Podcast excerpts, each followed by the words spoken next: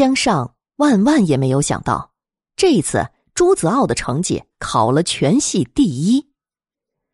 其实不光是江上没有想到，就是系里所有的同学和所有的老师，他们也都没有想到。平时朱子傲的成绩很差，上课三天打鱼两天晒网的，好不容易来了一堂课，却还迟到了半个小时。老师提问的时候，他回答的更是结结巴巴，十次有九次都是答错的，简直就是一问三不知。这样的学生却在三千多人的测验中考了一个第一名，你会相信吗？那么就极有可能是在这次考试中，朱子傲作了弊。可是，江上调查了那一天在考场中。坐在朱子傲前后左右的所有同学，还有那天为朱子傲所在的那个考场监考的三名老师，他们几乎异口同声的证明，那一天朱子傲绝对没有作弊。不过，他们也都向江上提供了一个非常奇怪的信息：考试的时候，朱子傲一直都戴着一副厚厚的皮手套，天气那么炎热。在考场中，朱子傲却一直也没有摘下来过。难道问题就出在那副手套上吗？一副手套又能藏着什么猫腻呢？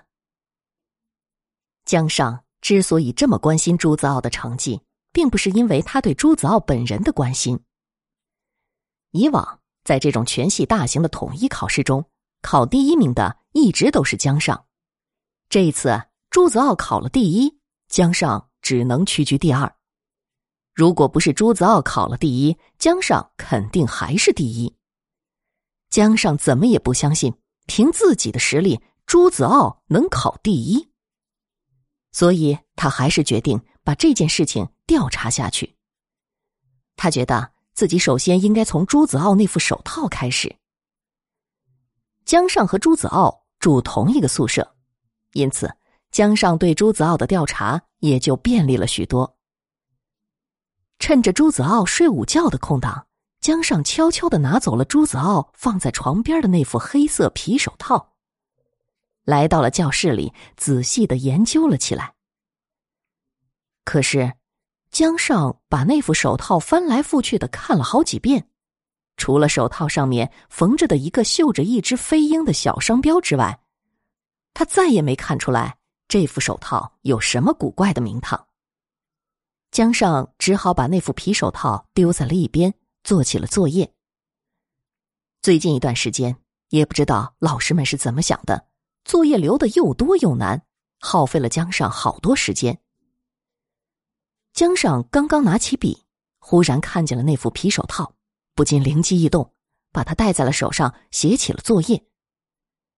说来也怪。刚戴上那副手套，江上做作业的速度忽然变得飞快起来。本来要用一个下午才能做完的作业，现在却只用了半个小时的时间。江上实在有些不敢相信自己的眼睛。他又掏出了几支彩笔，铺好了一张美术纸，戴上了那副手套，在纸上画了起来。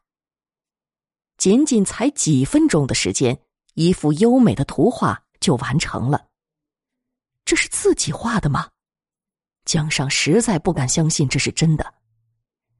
江上在美术方面一直很差，仅仅凭借自己的能力，就是让他再练二十年，也不可能画出这么好的画。对了，这就对了，这是一副魔力手套。朱子傲正是因为有了这副手套的魔力，才会考出那么好的成绩。江上。为自己的发现感到兴奋不已。可是当他返回宿舍时，宿舍里面早已经闹翻了天。同宿舍的刘方向和于水川与朱子傲一起，正在四处翻找着，寻找着朱子傲的那副手套。江上见了，只好乖乖的从口袋中掏出了那副手套，扔到了朱子傲的床上，说道：“朱子傲，对不起啊，刚才……”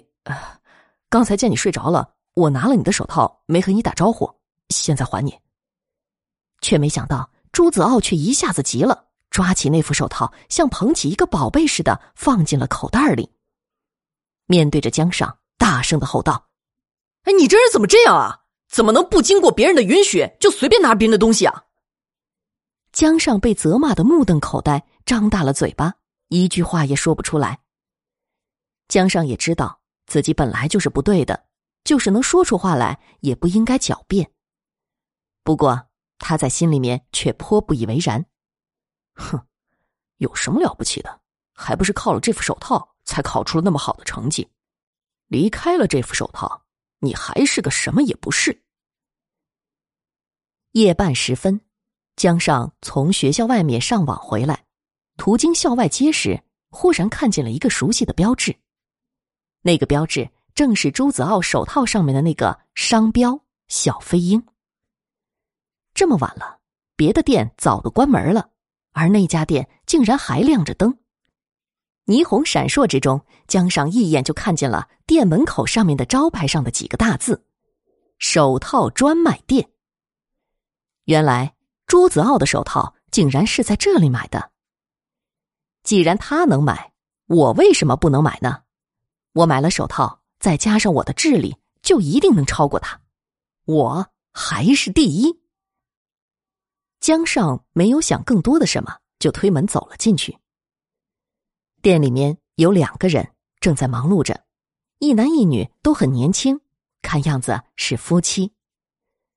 虽然正值盛夏。店里面却很冷，阴森森的。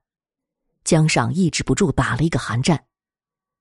见有人来了，男人停下了手中的活计，走了过来，面无表情的问道：“这位同学，你买手套？”江上没有说什么，只是轻轻的点了点头。男人又接着面无表情的问道：“你想买什么样的手套？”忽然之间，江上想起了朱子傲的那副手套。想起了自己被朱子傲训斥时那副羞愧难当、尴尬非常的表情和心情，一时之间心里面不禁恨死了朱子傲，真巴不得他立刻就死掉。那个男人一直都在注视着江上，他好像已经猜透了江上的心思似的，冷冷的说道：“哦，我知道了，你们要买的应该是一路手套。”然后转过身。从柜台底下抽出了一副黑色的皮手套，江上接了过来，放在手上摸了摸，又仔细看了看。没错，质地、样式和颜色都和朱子傲的那一副一模一样，就是不知道这副手套有没有朱子傲的那副手套所具有的魔力。那个男人就像钻进了江上的心里。看见了他的心里在想什么似的，又冷冷的说道：“你可以戴上试一试，